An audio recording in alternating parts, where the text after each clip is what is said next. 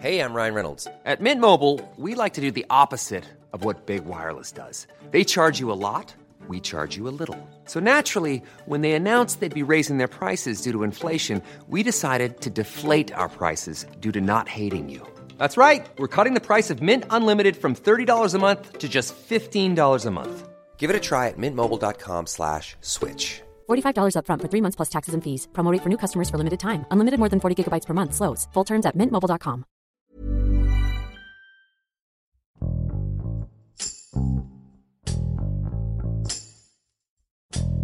Desde el inicio de la pandemia, cada gobernador de México ha tomado las acciones que cree adecuadas para proteger a la población. Quien ha causado más controversia con su toma de decisiones y su trato con la prensa es el gobernador de Puebla, Miguel Barbosa. Jorge Rodríguez Corona, subdirector del Sol de Puebla, comenta cómo afecta al Estado el comportamiento del gobernador durante esta crisis sanitaria.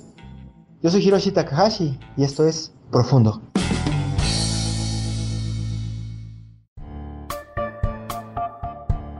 El 1 de agosto de 2019, el gobernador Luis Miguel Barbosa tomó el poder en el estado de Puebla. Es importante subrayar que Miguel Barbosa usó como estandarte político de su campaña electoral en 2019 buscar la reconciliación social y política de los distintos sectores en el estado de Puebla. Ello derivado de que en 2018 había habido una competencia electoral sumamente reñida, con guerra sucia, con descalificaciones, y bueno, después de, todo ese acontecimiento que había ocurrido durante 2018, Barbosa decidió ofrecerle a los electores poblanos la reconciliación. Sin embargo, después de que arriba al poder, pues ya no fue tan conciliador como lo había ofrecido en campaña. Empezó a hacer declaraciones estridentes, fuertes, en contra de, de, la oposición y de los funcionarios que habían estado en las administraciones pasadas, que empezaron a mostrar a los poblanos cuál era o cuál iba a ser incluso hasta el momento, el estilo personal de Barbosa para gobernar. Durante los meses que lleva en el mando, ha abierto diversos frentes. Tiene una confrontación directa con el rector de la UAP, de la Universidad Autónoma de Puebla, Alfonso Esparza Ortiz. Tiene una confrontación directa con la presidenta municipal de Puebla, el municipio más grande del estado Claudia Rivera Vivanco. Ahí tiene un frente abierto que no han podido sanar y que bueno, ahora se refleja en el tema del combate a la pandemia porque tanto el Ayuntamiento de Puebla como el gobierno del estado no pueden emprender acciones conjuntas y cada quien hace esfuerzos por separado. Se ha confrontado con algunos medios de comunicación, cosas de ese tipo.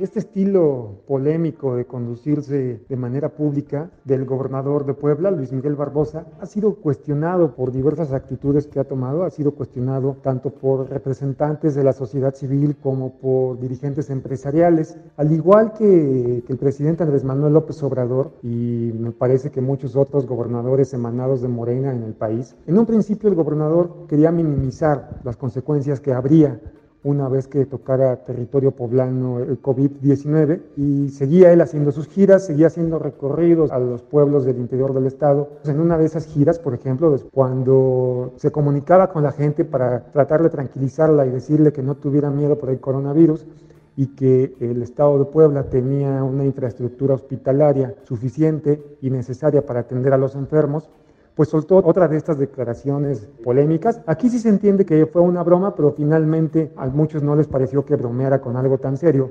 Cuando dijo que, que el coronavirus se podía curar comiendo un mole de guajolote. Vengo a vacunarme a Jalpan en contra del coronavirus. Me dijeron que la vacuna que ya se descubrió en contra del coronavirus es un plato de mole de guajolote. Entonces, me parece que así es como incursiona el gobernador en su estrategia pública para contrarrestar los efectos de la pandemia, minimizándola y bromeando con ella. Después, soltó el 25 de marzo esta famosa declaración donde dijo que el COVID-19 solo le daba a gente acomodada, a los ricos, y que los pobres como él, que eran inmunes y no tenían por qué preocuparse de padecer el coronavirus. ¿Quiénes están contagiados ahorita? Bueno, la mayoría son gente acomodada, ¿eh? ¿Si lo saben o no? Si ustedes son ricos, tienen en riesgo. Si ustedes son pobres, no. Los pobres estamos, tenemos, estamos inmunes. Miguel Barbosa generó una doble cascada de críticas Primero porque evidentemente pues no es cierto que los pobres sean inmunes a ser contagiados con COVID-19 y segundo porque un amplio sector de la prensa, sobre todo de la prensa de la Ciudad de México, que lo conoció bien como senador y presidente del Senado, le dijo que ni remotamente él tenía que incluirse en, en este sector de la sociedad conocido o denominado como pobre. Al otro día, cuando el Sol de Puebla intentó preguntarle si ya tenía alguna nueva opinión respecto a qué sector de la población era más vulnerable ante el coronavirus, contestó que no voy a tener opinión y menos al Sol de Puebla pues así se ha conducido en esta pandemia, ha hecho otras declaraciones, no del mismo nivel de polémicas, pero sí ha hecho otras declaraciones importantes. Haré un recuento de lo que ha hecho el gobernador a partir de entonces, a partir del mes de marzo. El gobernador ha publicado decretos, por ejemplo, un decreto donde ordenó que el cubrebocas fuera obligatorio para todo aquel que estuviera fuera de casa. Este decreto fue criticado porque, para empezar, hay desabasto de cubrebocas. No hay cubrebocas para todos los poblanos y además de que no, no le anexó al decreto ningún apartado en el que tuviera que ser obligatorio y que si no se, se portaba el cubrebocas, pues habría alguna sanción para quien no lo hiciera. También emitió un decreto para prohibir la, la venta de alcohol en envases abiertos. Emitió un decreto para que los restaurantes solo puedan vender comida para llevar. Un decreto que no se ha llevado a cabo, que no han respetado todos los restauranteros y que, bueno, se evidenció el pasado 10 de mayo, cuando algunos de los restaurantes de la ciudad, pese a, las recomendaciones de sana distancia, pues abrieron sus locales y recibieron a familias para festejar el Día de las Madres. También prohibió, dijo que prohibía la instalación de vendedores ambulantes en todo el estado, de tianguis y de mercados, pero pues, esto tampoco se ha llevado a cabo. El común denominador de estas prohibiciones, decretos y ordenamientos es que no llevan, la mayoría no llevan una sanción que obligue al ciudadano a cumplirlos, a llevarlos a cabo, a obedecerlos, pues, y eso ha hecho que se caiga, aquí le llamamos una decretitis, ¿no? Decreto, pero no pasa nada en realidad. A diferencia de, los apoyos a empresarios, lo que sí ha hecho el gobierno, por ejemplo, es regalar despensas, regalar pipas de agua en colonias donde no hay agua potable y por tanto hay más condiciones para propiciar los contagios de las personas que habitan en esas colonias, principalmente de la periferia de la ciudad de Puebla. Ha sido criticado por regalar despensas, principalmente por el sector empresarial, que argumenta que las despensas pues solo son como un mejoralito. Un, remedio para paliar temporalmente, pero que no resolverá de, fondo el problema, sobre todo cuando haya transcurrido la pandemia y conozcamos todos las cifras reales, las cifras definitivas de desempleo, de cierre de empresas, una vez que ya sepamos quiénes cerraron por eso.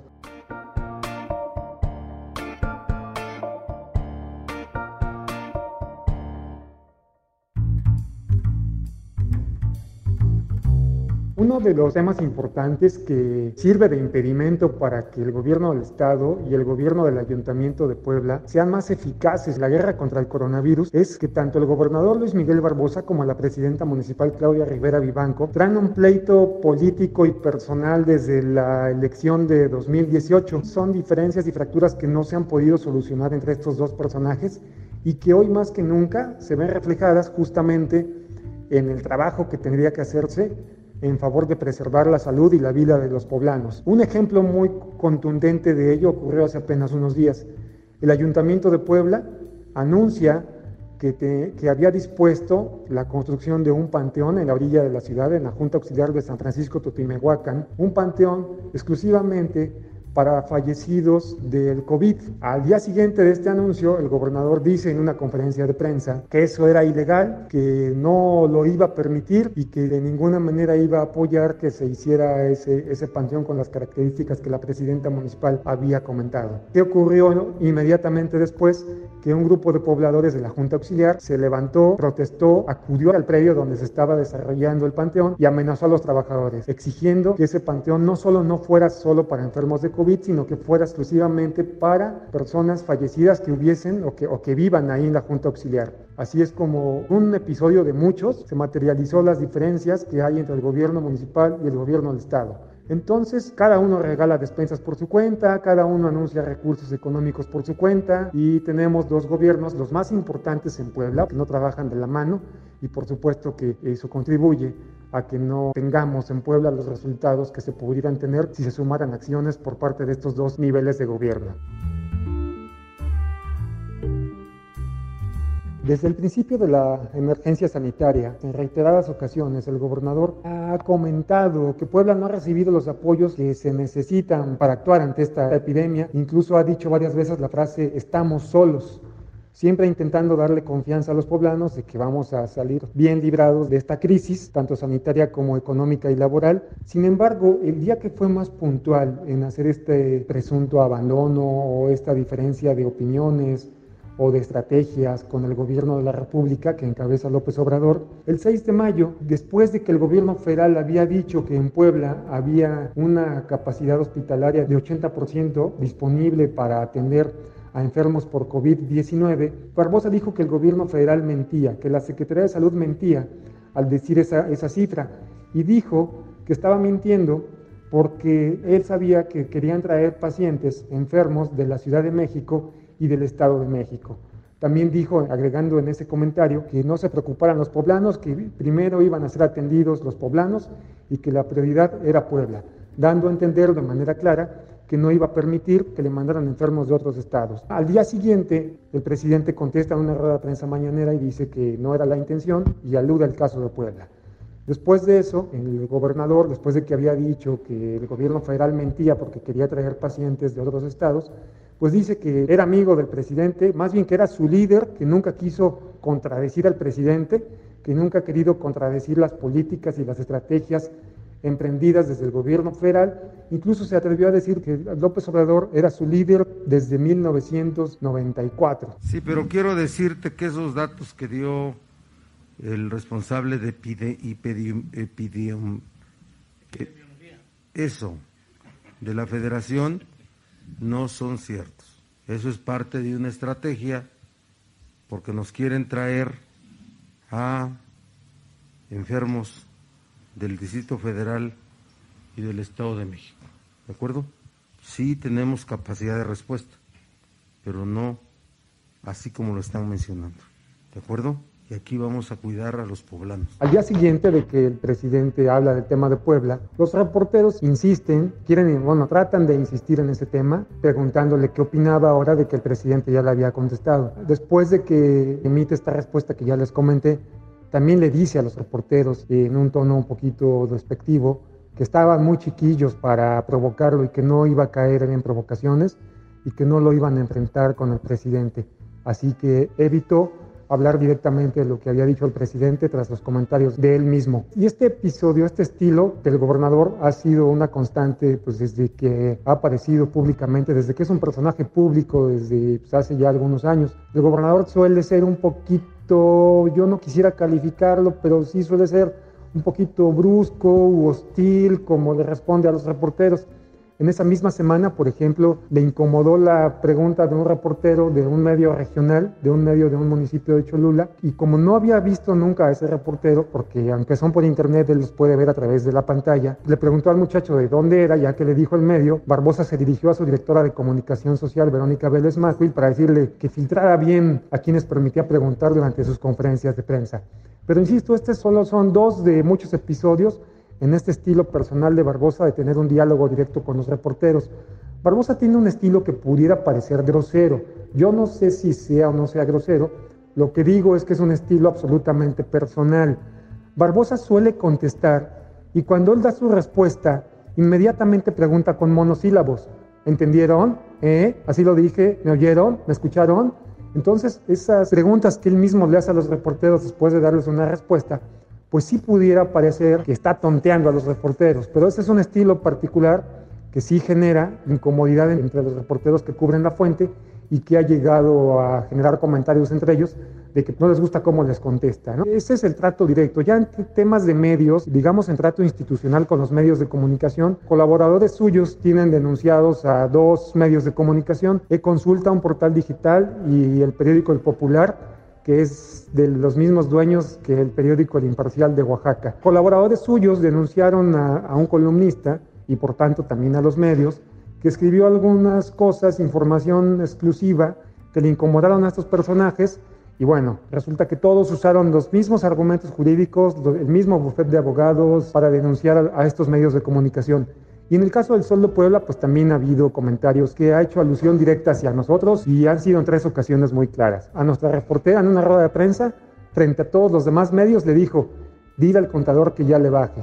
Ese dile al contador aludía al director del Sol de Puebla, al contador Serafín Salazar. En otra ocasión, en un medio de comunicación, dijo que le pegábamos porque no nos pagaba. Y la tercera vez fue después de que rescatamos el video este donde él decía que que los pobres son inmunes al coronavirus. Nosotros rescatamos el video porque su gente ya lo había bajado de la cuenta de Facebook. Al siguiente día que quisimos conocer si seguía opinando lo mismo, pues de inmediato dijo, de ese tema no voy a hablar y menos al sol de Puebla. No voy a tener opinión y menos al sol de Puebla. ¿Qué otra? Sí se muestra como un gobernador intolerante a cierta información, como suele ser con todos los políticos. No veo a Barbosa diferente a los demás que han estado en el estado de Puebla, pero sí lo veo diferente en cómo reacciona de manera inmediata y lo hace explícito. Esa es la relación que tenemos con él hasta ahora. No hemos visto más porque todavía no hace un año en el poder, pero pues seguramente iremos viendo algunas cosas en el futuro vinculadas al trato con los medios de comunicación. Es importante estar al tanto de este tipo de problemáticas que ocurren, como la de Puebla, porque saber los estilos personales de gobernar de una autoridad y saber también las filias y fobias que tenga con relación a otros personajes públicos, como existe en este caso con la presidenta municipal de Puebla, como existe con el rector de la UAP. Esta diferencia que existe con Alfonso Esparza, por ejemplo, también impidió que el gobierno del Estado y el hospital universitario, nosocomio que depende de la institución educativa, pudieran celebrar un convenio para la atención de pacientes COVID entonces, conocer lo que ocurre nos permite estar en alerta y tratar de combinar como sociedad a la gente, a los gobernantes, para que superan estas diferencias y atiendan de manera mancomunada y con la suma de esfuerzos como se requiere para que atiendan esta pandemia, esta crisis sanitaria. Si bien sabemos que no existe posibilidad de saber cuánta gente en realidad está enferma porque no hay pruebas de diagnóstico suficientes para hacerlo así, ni en el sector público ni en el sector privado, lo que nos queda es sumar esfuerzos para ir con políticas y estrategias públicas bien definidas e ir en una misma ruta de ataque a esta pandemia y como medios de comunicación señalarlo para que en la medida de lo posible, lo ideal sería que siempre, siempre se atendieran las peticiones y se escucharan las observaciones para que como medios de comunicación podamos incidir en la toma de decisiones de nuestros gobernantes. Entonces yo les propondría que quien tuvo coronavirus, pues sí, con todas las restricciones. Continúe con los cuidados. Con los cuidados. Indicados. Su caldo de pollo con cebollita y chile bien picoso. Un ajo.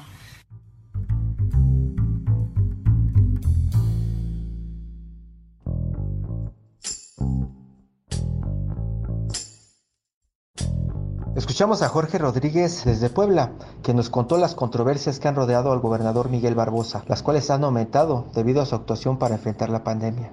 Desde sus primeras declaraciones en las que mostraba su indiferencia ante la propagación del coronavirus, los poblanos han observado que las acciones que ha emprendido no han sido las más acertadas para proteger a la población. El gobernador Barbosa ha sido muy conocido por sus roces con varias figuras públicas, por lo que es muy difícil que trabaje en conjunto con ellas. Pero ¿es prudente que una autoridad continúe con pleitos políticos en medio de una crisis sanitaria? Ahora, más que nunca, los políticos deben sumar esfuerzos y dejar sus diferencias a un lado para tener una misma estrategia combate contra la pandemia. Es por eso que los medios de comunicación deben señalar las fallas de las autoridades y levantar la voz cuando una medida no está bien encaminada para proteger el bienestar de los mexicanos, aunque a los gobernadores no les guste la crítica. Esto es Profundo. Un reporte a fondo de la Organización Editorial Mexicana.